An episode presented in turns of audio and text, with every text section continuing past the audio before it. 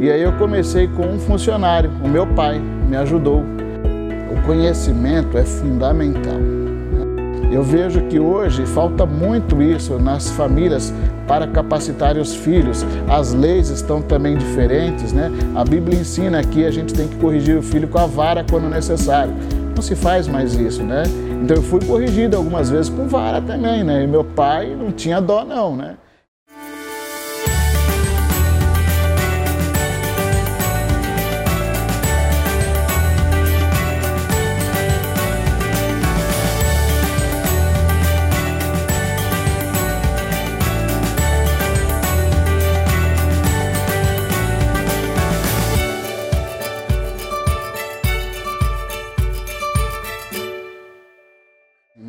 Nome Eli Gentili Rodrigues, né? E aí o Gero surgiu da junção do Gentili e do Rodrigues, as primeiras letras, né? E também foi aí uma aposta no passado, aí há, há uns 30 anos atrás, 35 anos atrás, nós tivemos na região, a família teve aqui na região um supermercado, um pequeno mercado. E o mercado se chamava Super Gero, né? Então eu quis resgatar, porque eu vim abrir a empresa na mesma região, onde há 30 mais, mais anos atrás eu tinha, tomava conta desse mercadinho familiar. Nessa caminhada, como foi? Como você começou com a loja? Como era é, o tamanho, é, a localização? Quantos funcionários tinha? É, o nosso começo foi um começo assim com bastante humildade. E até hoje eu procuro tocar a empresa com bastante humildade. Né? É, nós crescemos, a gente progrediu bem, mas eu comecei muito humilde quando eu comecei aqui a nossa empresa. Né? Tinha uma visão de negócios, eu avaliei, eu fiz um plano de negócios no papel mesmo, né? não, não usei computador na época, mas eu avaliei o que, que eu precisava faturar diariamente, o que, que eu precisava faturar mensalmente para pagar minhas pequenas despesas que eu ia ter na época e poder sobreviver. Né? E aí eu comecei com um funcionário, o meu pai me ajudou durante um ano. Né? E eu comecei com ele porque eu tinha medo de não conseguir pagar um funcionário. Ele se colocou à disposição para me ajudar. Mas eu, graças a Deus e a nosso trabalho, eu consegui pagar o meu pai todos os meses. E o meu filho Olavo, que ele não era o funcionário, mas ele trazia o alimento, o almoço para mim. Ele vinha de bicicleta de casa trazer a marmita para que eu pudesse me alimentar. Né? Onde hoje nós temos atendimento era só aquela portinha e eu comecei ali, coloquei dentro da, da, da, da porta ali das quatro paredes areia ensacada, telha que eu comprei na época, um pouquinho de cimento, quase que empedrou 10 ou 15 sacos de cimento demorou um certo tempo para vender, fiquei preocupado, estava quase que empedrando, ia perder esse produto, né? E hoje a gente, graças a Deus, tem um volume muito bom. Então, meu começo foi assim. A gente sabe que a personalidade ela é moldada ao longo dos anos. E você teve uma base muito forte, foi com teu pai, trabalhou com ele, aprendeu muita coisa com ele. Eu queria que você falasse um pouquinho dessa época, lá de trás. Como, como foi moldada a sua personalidade tendo em consideração que a família é uma base assim, crucial para isso.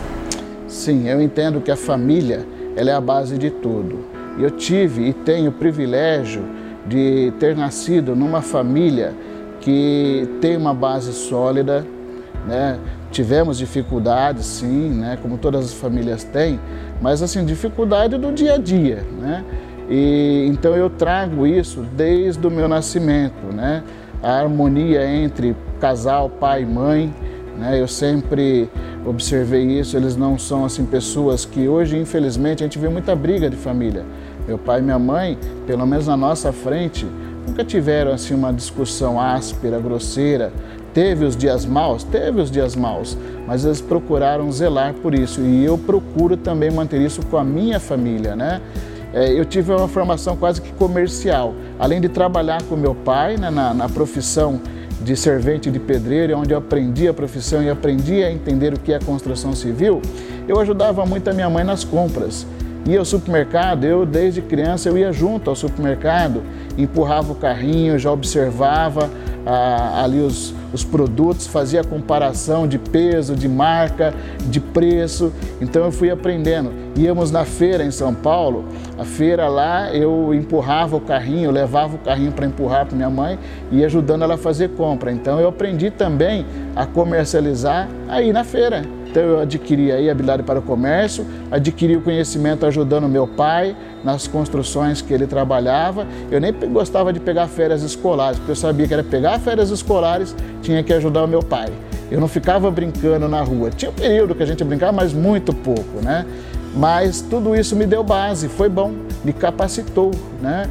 E eu vejo que hoje falta muito isso nas famílias para capacitar os filhos. As leis estão também diferentes, né? A Bíblia ensina que a gente tem que corrigir o filho com a vara quando necessário. Não se faz mais isso, né? Então eu fui corrigido algumas vezes com vara também, né? E meu pai não tinha dó não, né? E tudo isso foi formando, né, a minha personalidade. Bom, a decisão de abrir um negócio, ela não nasce do dia para noite, né? É uma decisão muito difícil de, de ser tomada. E em que momento você tomou essa decisão? Por quê? E por qual motivo você escolheu é, uma loja de material de construção que hoje também oferece acabamentos?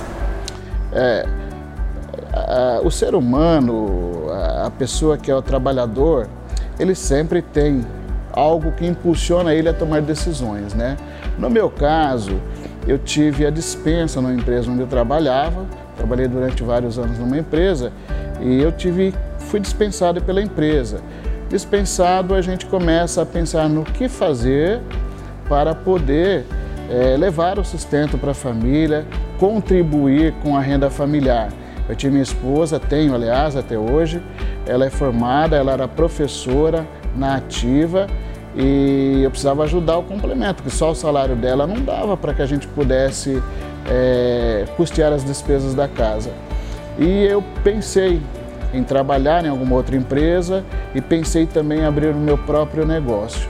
Como o material de construção, a construção civil está na veia, porque o meu pai é pedreiro e eu trabalhei com ele como servente de pedreiro quando a gente morava em São Paulo, desde pequenininho. Pequeno eu sou até hoje, mas na verdade, desde criança eu trabalhava com meu pai, ajudando ele nas construções. Então eu peguei o gosto, o conhecimento desse ramo, que é o ramo da construção civil, e trabalhei então com ele, depois eu trabalhei nessa empresa, e aí como eu tenho conhecimento, eu resolvi abrir o meu próprio negócio, que é o material de construção. Quando a loja do Gero foi inaugurada, já havia outras lojas também no mesmo segmento, não só em Aldo Cruz, mas na região. Qual o diferencial vocês chegaram no mercado, o que vocês queriam oferecer e hoje a gente percebe que vocês conquistaram um grande espaço. Queria que você comentasse um pouquinho sobre isso. É, eu digo para você que foi realmente a visão. Né? Porque quando eu abri a minha empresa aqui, nós tínhamos na cidade, temos ainda, algumas empresas que na época eram bem maiores. Eu estava começando com muita humildade. E como fazer para que eu pudesse superar e ter o meu espaço diante dessas empresas que já estavam e estão aí há muito tempo no mercado. Eu procurei ter alguns diferenciais e eu executei alguns diferenciais.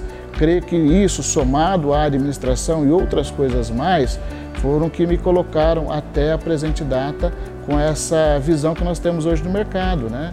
Então, eu, de início, eu não tinha dinheiro para fazer investimento em marketing propaganda. É, Malemar eu tinha dinheiro para comprar ali um pouco de peças, um pouco de coisas. Como que eu vou me destacar na cidade sem ter dinheiro para investir? Então eu resolvi naquela época fazer algo que a cidade, o comércio da cidade não fazia, pelo menos no nosso ramo de atividade.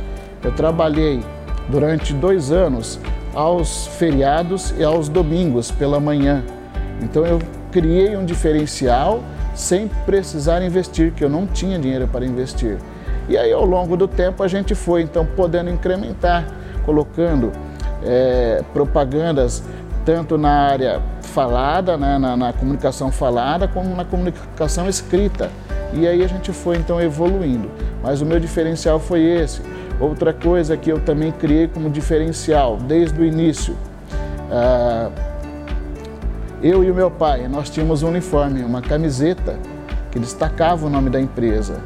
Então nós começamos assim e depois eu fui passando isso para os demais funcionários e hoje todos os meus funcionários, os colaboradores, na verdade, são uniformizados. A gente oferece uniforme, a gente oferece assim algo para contribuir com eles e apresentar o nome da empresa, algo que diferenciou na época também, porque dentro do meu ramo nós não víamos ninguém na nossa cidade e região que tivesse essa visão de uniformizar os seus colaboradores. E desde lá de trás a cor já era verde? Sim, desde lá de trás a cor já era verde. Né? Sou palmeirense, não tem nada a ver com Palmeiras a cor, né? mas eu gosto da cor verde. E era uma cor também que eu precisava ter algo diferente. A cor verde, no momento, era diferente.